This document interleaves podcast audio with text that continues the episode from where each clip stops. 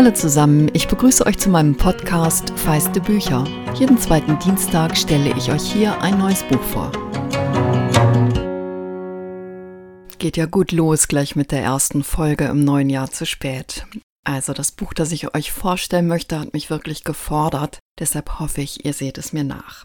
Es geht um das Buch Taghaus Nachthaus der polnischen Literaturnobelpreisträgerin Olga Tokarczuk. Polen ist für mich ein unbekanntes Land, obwohl die deutsche und die polnische Geschichte an so vielen Stellen miteinander verflochten ist. Und obwohl meine Familie sowohl mütterlicherseits als auch väterlicherseits aus Gegenden kommt, die heute zu Polen gehören. Meine Mutter ist 1945 in Danzig zur Welt gekommen, mein Vater 1942 in Schlesien. Genauer gesagt in Bad Flinsberg, heute Schweradów Stroj. Das ist der Versuch einer Annäherung gewesen, genau wie ich mich diesem Buch nur annähern kann.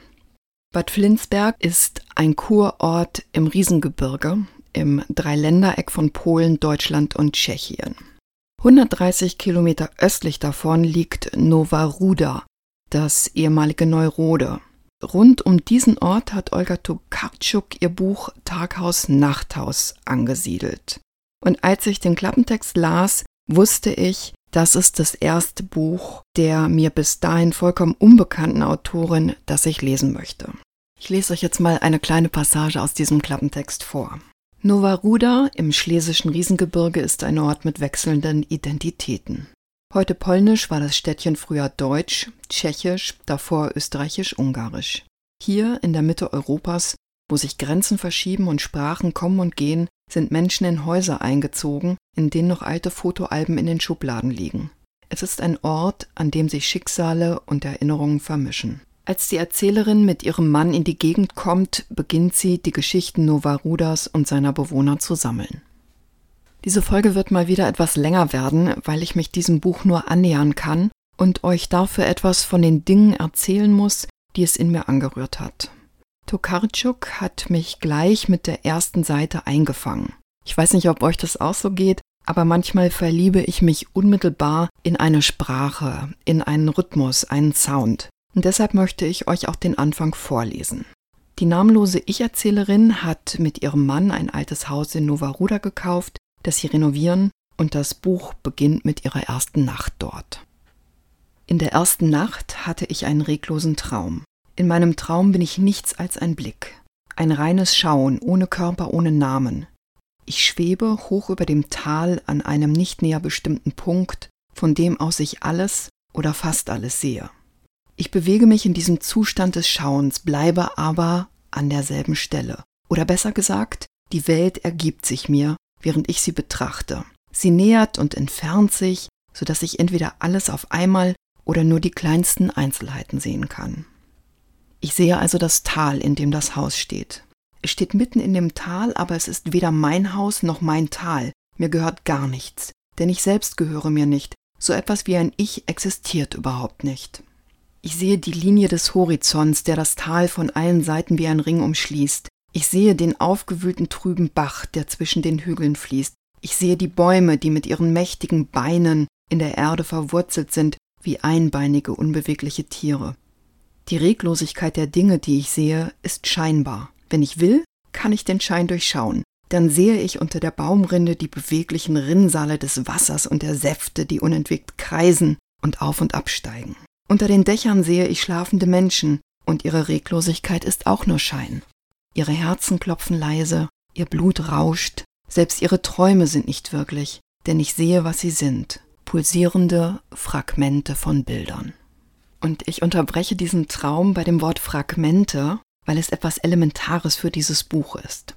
Taghaus Nachthaus wird zwar Roman genannt, aber das Buch bricht eigentlich alle Erwartungen an einen Roman. Tokarczuk erschafft ein fragmentarisches Bild des Ortes mit Geschichten der Bewohnerinnen und Bewohner über die Zeiten, ja die Jahrhunderte hinweg. Es ist ein Geflecht aus Kurzgeschichten und immer wieder aus Träumen, nicht nur der Ich-Erzählerin, es sind sozusagen Fragmente des menschlichen Bewusstseins, Splitter der Welt.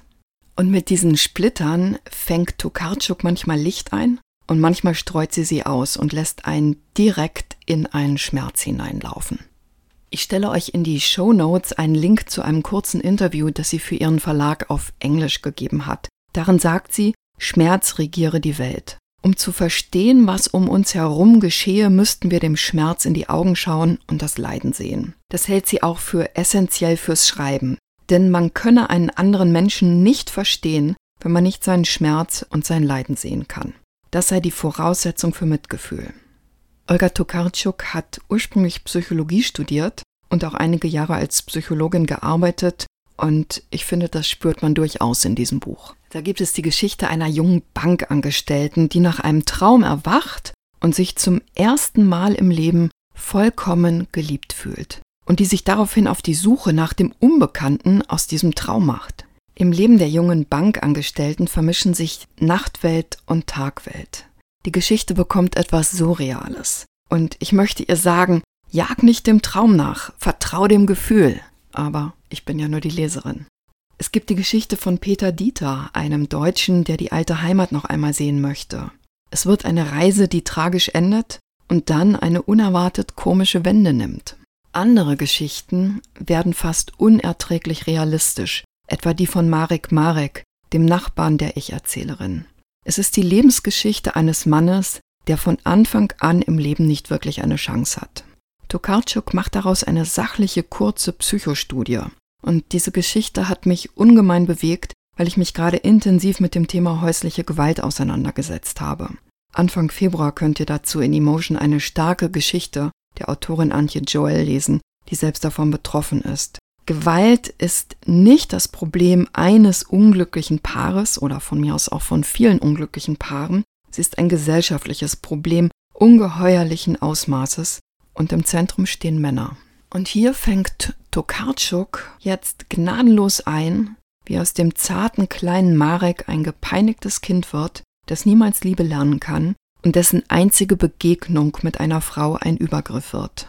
Das soll jetzt nicht die Täter entschuldigen, aber die Gewalt, die diese Figur als Kind erfährt, ist Teil des Problems. Dass ich das jetzt so rausgreife, wird diesem ungewöhnlichen Buch eigentlich nicht gerecht, denn es ist eher eine kurze Erzählung in einem 379 Seiten Buch. Da taucht zum Beispiel auch immer wieder Martha auf, die alte Nachbarin der Ich-Erzählerin. Eine ehemalige Perückenmacherin, die sich die Welt auf ganz eigene Weise erklärt und damit die Erzählerin immer wieder in ihrer Geduld herausfordert. Diese Martha ist so eine Art Stimme des Volkes. Vielleicht repräsentiert die eine Art Volksweisheit. So kam mir das zumindest vor.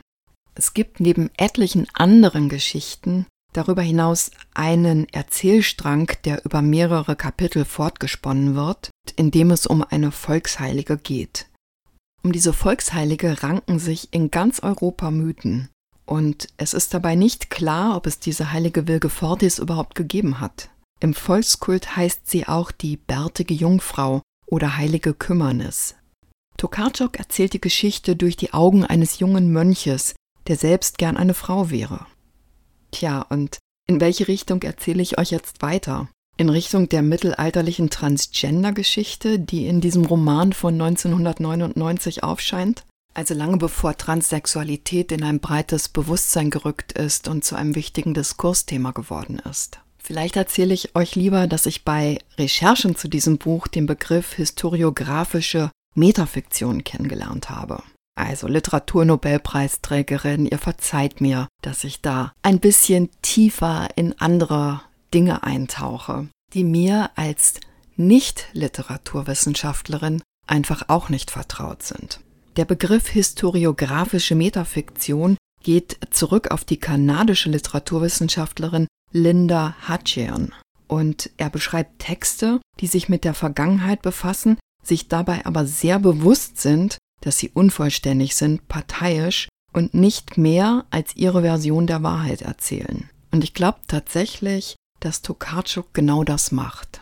Durch das Fragmentarische greift sie Geschichten auf und durch die historische Zusammenschau, diesen Rundumblick, den sie rund um Nova Ruda wagt, erzählt sie genau das, ihre Wirklichkeit, und macht das aber auch in der Form des Buches schon deutlich. Dazu passt, dass sie in der Londoner Zeitung The Guardian sagt, die Literatur Zentraleuropas unterscheide sich sehr von der des Westens. In Zentraleuropa vertraue man der Realität weniger als im Westen. Und jetzt zitiere ich sie wörtlich. Wenn ich englische Romane lese, bewundere ich immer die Fähigkeit, angstfrei über innere psychologische Prozesse zu schreiben, die so delicate sind.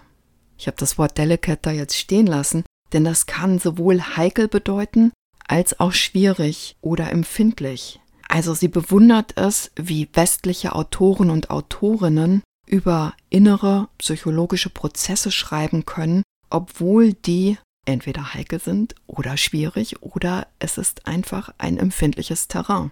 Wenn man das kann, lasse sich eine Geschichte sehr linear entwickeln, aber dafür hätten Zentraleuropäer keine Geduld, denn, sagt sie, wir haben das Gefühl, dass in jedem Moment etwas falsch sein muss, weil unsere Geschichte nicht linear ist.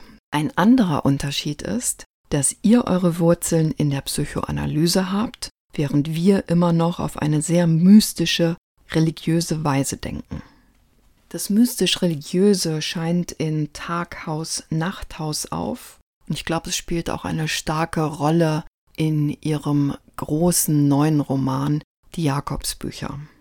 Doch auch die Heiligenlegende und die Geschichte der Heiligenlegende sind wiederum nur weitere Fragmente mit denen sich Tokarczuk der Gegend und den Menschen annähert. Sie muss an dem Buch in der Zeit gearbeitet haben, als ich 1998 zum ersten und einzigen Mal in Bad Flinsberg war. Ich war dort mit meiner Oma und einigen meiner Großtanten und Onkel, für die es nicht das erste Mal war, die waren bereits in den 70ern dort zu Besuch gewesen. Wir waren auch bei ihrem Elternhaus wo auch im Jahr 1998 noch die polnische Familie lebte, die damals schon, selbst von Osten her vertrieben, dort einquartiert wurde, als meine Familie sich noch nicht auf die Flucht begeben hatte. Mein Onkel hatte bei diesem Besuch 1998 einen Metalldetektor dabei, um im Wald auf die Suche nach dem Schatz zu gehen, wie es in der Familie immer hieß. Doch die Onkel haben nichts Großes mehr gefunden. Doch jetzt, 22 Jahre später, finde ich die Geschichte von der Schatzsuche in Tokarczuks Buch. Natürlich nicht von unserer Schatzsuche, aber von den Besuchern aus Deutschland mit ihren Metalldetektoren. Die Geschichten der Schätze, die die Polen in den 40ern und auch später noch in ihrer neuen Heimat Nova Ruda finden. Und dazu möchte ich euch jetzt einen letzten kleinen Ausschnitt vorlesen. In manchen Häusern waren auch Bücher zurückgeblieben, aber sie konnten niemanden mehr überzeugen, denn die Welt war zu einer anderen Sprache übergegangen. Auf den Dachböden standen Kinderwagen, lagen Stapel alter Zeitungen und kaputte Koffer mit Weihnachtsbaumschmuck. In den Küchen und Schlafzimmern hing immer noch ein fremder Geruch. Er kam besonders aus den Schränken und Wäscheschubladen. Die Frauen öffneten sie zaghaft und zogen Wäschestücke heraus, eines nach dem anderen und wunderten sich, denn es war eine fremdartige, komische, wunderliche Wäsche. Irgendwann fanden sie den Mut, die Kleider und Jacken anzuprobieren. Sie standen darin vor dem Spiegel, steckten automatisch die Hände in die Taschen und fanden dort zu ihrer Überraschung zusammengeknüllte Taschentücher, Bonbonpapierchen, Münzen, die nicht mehr in Umlauf waren. Fängt das jetzt die Geschichte dieses Buches ein? Nein, aber es ist einer der Splitter, die mich getroffen haben. Es gibt auch Passagen, die ich eher langweilig fand, aber mit denen hat mich Tokarczuks Sprache versöhnt. Anfang März stellen wir zwei weitere Bücher der Nobelpreisträgerin in Emotion vor. Das eine ein Krimi, das andere ein Roman übers Reisen. Ich habe keine Ahnung, wie die sind, aber ich bin sicher, sie sind voller Überraschungen. Taghaus Nachthaus von Olga Tokarczuk ist als Hardcover im Kamper Verlag erschienen. Es hat 379 Seiten und kostet 24 Euro. Wenn euch der Podcast gefällt, freue ich mich, wenn ihr ihn abonniert und anderen davon erzählt. Feedback, Anregungen und Likes sind wie immer sehr willkommen, gerne auch auf Instagram.